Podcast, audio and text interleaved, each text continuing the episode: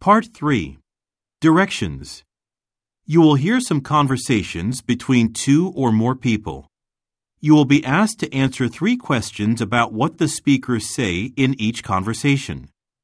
Select the best response to each question and mark the letter A, B, C, or D on your answer sheet.